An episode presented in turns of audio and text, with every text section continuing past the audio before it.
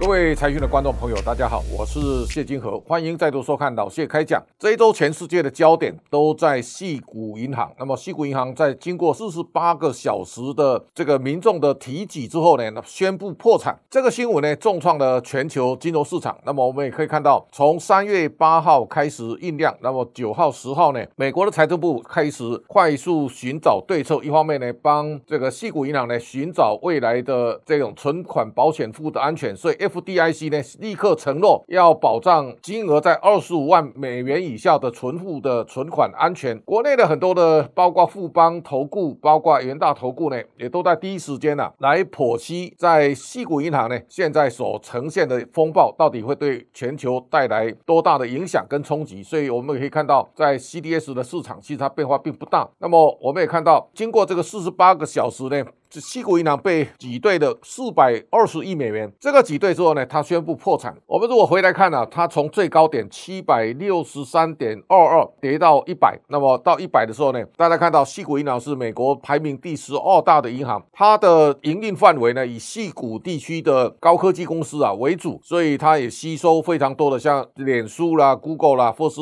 Twitter 的这个员工的存款。那么在二零二零年的疫情爆发之后呢，整个西谷创业的风。潮崛起，那么我们看到在这段时间呢，美国在低利的状况之下呢，股市大幅的上涨，股票上涨之后呢，这个大家的财富增加，也把存款都放在细股银行，所以它的存款的金额呢，一度高达两千三百亿美元。那么有这么庞大的资金呢，存到细股银行之后呢，那么它的经理人员呢，也希望能够从这个存款户当中啊，去寻找更高的报酬，所以他把大约一千三百亿美元的资金呢，拿去买美国的一到五年期的公债。那么这个殖利率呢，在那个时候大概是一趴，但是呢，经过了暴力升级之后呢，问题完全改变了，因为债券价格大幅的下滑，造成长天期利率呢远远高过短天期，这种利率倒挂的现象呢，是造成系股银行倒闭非常重要的原因。我们现在把源头稍微来解释一下。第一个，大家可以看到，美国的暴力升级呢，去年升了七次，它总共升了十七嘛，今年升了一次呢，到四点五到四点七五之间。当时系股银行呢买进的债券的殖利率大概是一。趴左右，现在拉高到五趴以上的时候呢，它中间的差额，它当然吃不完兜着走。在这种情况之下，导引细股银行破产非常重要的关键，他把这当中两百一十亿美元的债券呢拿出来卖了，卖了要筹集这个现金。这个一卖之下呢，他亏了十八亿美元。在这种情况之下，后面的部位还很大。那么存户发现情况不妙呢，大家开始去把银行的资金呢把它提出来，大家都去提挤现金的情况之下呢，它的营运当然就告急。所以我们现在回头可以看到，债券利率的倒挂呢情况非常严重。所以用十年期跟两年期的利率利差来比的话呢，如果你投十年期现在变成负一啊，那这个情况现在利率倒挂呢，短天期像一年债呢四点七五，那么到十年债呢三点六八三三。十年债三点七三六，这个利率倒挂在细国银行破产之前，三月八号之前，大家看到六个月期的直利率呢，最高到五点三零五，一年期的直利率呢五点二二四六，两年期呢它到五点零三九。这个时候呢，在细股银行破产之后呢，他们都开始快速的下滑，所以两年期直利率掉到零点九三九。那么在这种情况之下呢，细股银行的破产基本上呢，它是在暴力升级的情况之下呢，所形成的一个冰风暴。这个冰风暴当然。现在它已经冰消瓦解了，它盛世下市，也是美国第二大倒闭的银行。到上一次呢是两千零七零八年的这个雷曼兄弟，他引导贝尔斯登到 AIG 的都告急。所以在西谷银行宣布破产之后呢，美国联准会啊赶快召集紧急会议。那么在第一时间呢，耶伦就要求美国的存管公司啊来接手。另外呢，彭博说，如果 SVB 啊风暴蔓延，美国将设立新的基金。这个也就是现在台湾存款。保险公司啊，这个它有一定的这个年金准备，那美国是没有的，所以在这种情况之下呢，现在 FDIC 呢提供一点五倍的薪资呢，留聘原来的员工。那么我们可以看到，在这样的一个事实八小时的冰风暴当中呢，美国拆弹危机啊，算是相对的迅速，所以它能够很快的来扭转这个颓势。在细谷银行破产之后呢，大家马上联想到，在加州有很多类似这样的一个这种小型的地区性的银行，所以当细谷银行宣布破产之后呢，这个第一共和银行呢，马上在三月十三号呢，它的股价呢暴跌六十一点八三趴，所以这一下跌之后，大家可以看到它的英文代号叫叫做 FRC，这个 FRC 呢从两百二十二点八六呢掉到十四点一五，这个是情况非常严重的。那我们可以看到，那在这种情况之下呢，美国的银行呢告急之后，也开始调整原来大家在整个升息的态度，联准会态度开始改变了。那么大家可以看到，在西谷银行破产之后呢，我认为它可能是一个转机，所以我也特别提到，西谷银行是燃烧自己而照亮别人。为什么呢？它倒闭之后呢，美国联储会态度呢开始有很大的改变。在先前，美国的鹰派声音啊是遮蔽半边天，所以你看到像类似萨默森呢，他不断的强调三月应该升息两码。这个鲍尔在国会作证呢，他也提到，他说近几个月呢通膨正在放缓，但是呢将通膨降到百分之二的。过程呢，仍然有很长的路要走，可能会很坎坷。这个时候呢，充满着鹰派的言论。啊，也造成道琼指数呢，美国股市的大幅的下跌。这个大幅的下跌，所以我们也大家可以看到，当美国暴力升级之后呢，它的后坐力啊，也逐渐的呈现。一方面呢，银行破产；而另一方面呢，美国的财政部呢，这个腹背受敌。如果美国把利率不断的往上拉高，那么债券价格的下跌，也逼得所有持有美债的国家呢，它必须啊，大幅的来调节美债的这个持所有的部位。所以，二零二二年呢，大家看到中国一次减码两千零一十八亿，中国现在的债。件部位，它已经剩下八千六百七十一亿美元，而日本呢，减少两千两百七十七亿，它已经剩下一兆零七百六十三亿。这个日中两国大幅调整美债的部位之后呢，所有的流动性一直往下降，这个下降呢，美国财政部它必须啊完全来接手。而在这种情况之下呢，大家可以看到美国的升息啊，它终究要面对现实的考验。所以在西谷银行宣布破产之后呢，我们在第一时间呢，也大概可以看出来美国。财政部呢，耶伦马上出来安抚存户的信心，而另一方面呢，联联准会啊，对原来非常鹰派的论调呢，那么现在也在改口，所以我们大概可以预测，在三月二十二号呢，美国联准会呢看起来升息是一码，在这种情况之下呢，大致上大家可以确认，美国在今年的升息循环呢，应该会到了高点，到了高点之后呢，整个情势啊也会出现一个比较巨大改变。先前一段时间，大家可以看到，美国道琼指数呢，在三月八号跟九号呢，大概。回档将近一千点。十四号，美国道琼指数呢盘中一度上涨了五百多点，最后收盘呢上涨了三百一十三点。道琼指数的上涨也造成科技股呢显著的上涨。而这当中啊，我们看到美国原来下跌的那一些啊，这个银行股呢都有显著的反弹。我们看到这个 FRC 呢，一共和银行啊，股价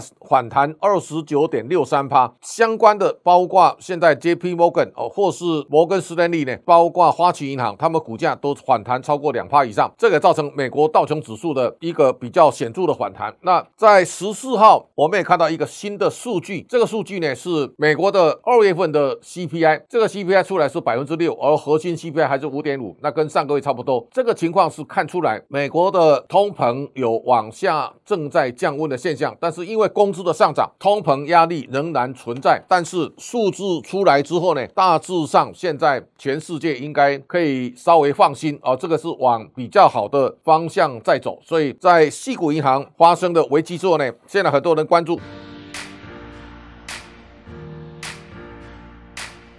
网友问到：西国银行的破产会对经济造成影响吗？它影响所最直接的是影响美国联储会的升息态度。换句话说呢，先前很多鹰派认为要升到六趴或八趴，现在看起来升息如果无限的升息，美国自己会惨遭重创。所以有人问到：美国已经到达举债上限，是否会影响下来的利率政策？现在大家可以看到，美国是全世界的最大的债务人，所以它负担的债务啊非常的沉重。美国举债上限三十一点四兆美元已经到了，他现在在国会还有一番争论。但是呢，三十一点四兆如果利率长期维持在五趴以上呢，美国的财政部呢是最大的受害者。现在呢，细谷银行倒闭就告诉你，他已经啊身先士卒，战死在沙场上。那这个情况也提醒联准会呢，暴力升息是手段，但是如果用力过猛，把自己的经济弄垮呢，我相信美国可能要付出更惨重的代价。所以在升息的路上跟对。抗通膨的压力当中呢，美国的联准会现在腹背受敌，而财政部呢，它的压力更大。所以在这种情况之下呢，我认为在工资的上涨它没有办法让通膨很快速的下降的情况下呢，利率应该维持在高档去调整。如果继续再向暴力式的升级再来的话呢，那我相信全球经济啊会付出惨重代价。那西谷银行的破产其实也给美国联准会呢一颗非常强大的警讯。所以我认为在这一轮的升息循环当中啊，因为西谷银行的破产也会让联准会呢改变方向，这是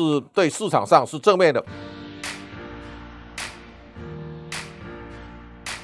好，这个礼拜呢，两会闭幕了。这个习近平呢是两千九百五十二票全票通过呢，担任第三届的国家主席跟总书记。那李强也担任总理。那我们可以看到，习李治在未来还是一个牵动中国政局的重要的关键。军委的委员跟国防部长呢，也大概都出炉了。这是一个比较强势鹰派在主导。但是接下来之后呢，中国开始要面对未来的一连串的问题。我们先看到李强在记者会当中啊，他说我们的人。人口红利啊没有消失，人才红利正在形成，强劲依旧哈，发展动力依然强劲，但这个是跟事实有一段很大的差距。大家可以看到，中国的人口净减少，而老龄人口六十岁以上的已经占人口百分之二十以上了，这个是相对有更大压力。那我们也看到，在房地产的泡沫的调整当中啊，还没有开始。这个房地产泡沫如果发酵之后呢，大家可以看到一个非常显著的调整压力呢，可能就在眼前。同时呢，在美国的。升息情况之下呢，我们可以看到中国不管怎么样去调整，它的利率还是往下的。而且大家可以看到，现在已经公布的美国的二月现在 CPI 刚刚公布，但是呢，美国 PPI 还没有。但中国一月份的这个 CPI 呢，二点一到二月呢，它降到百分之一，而 PPI 呢，已经连续几个月呢，它都呈现负数了。这个负数呢，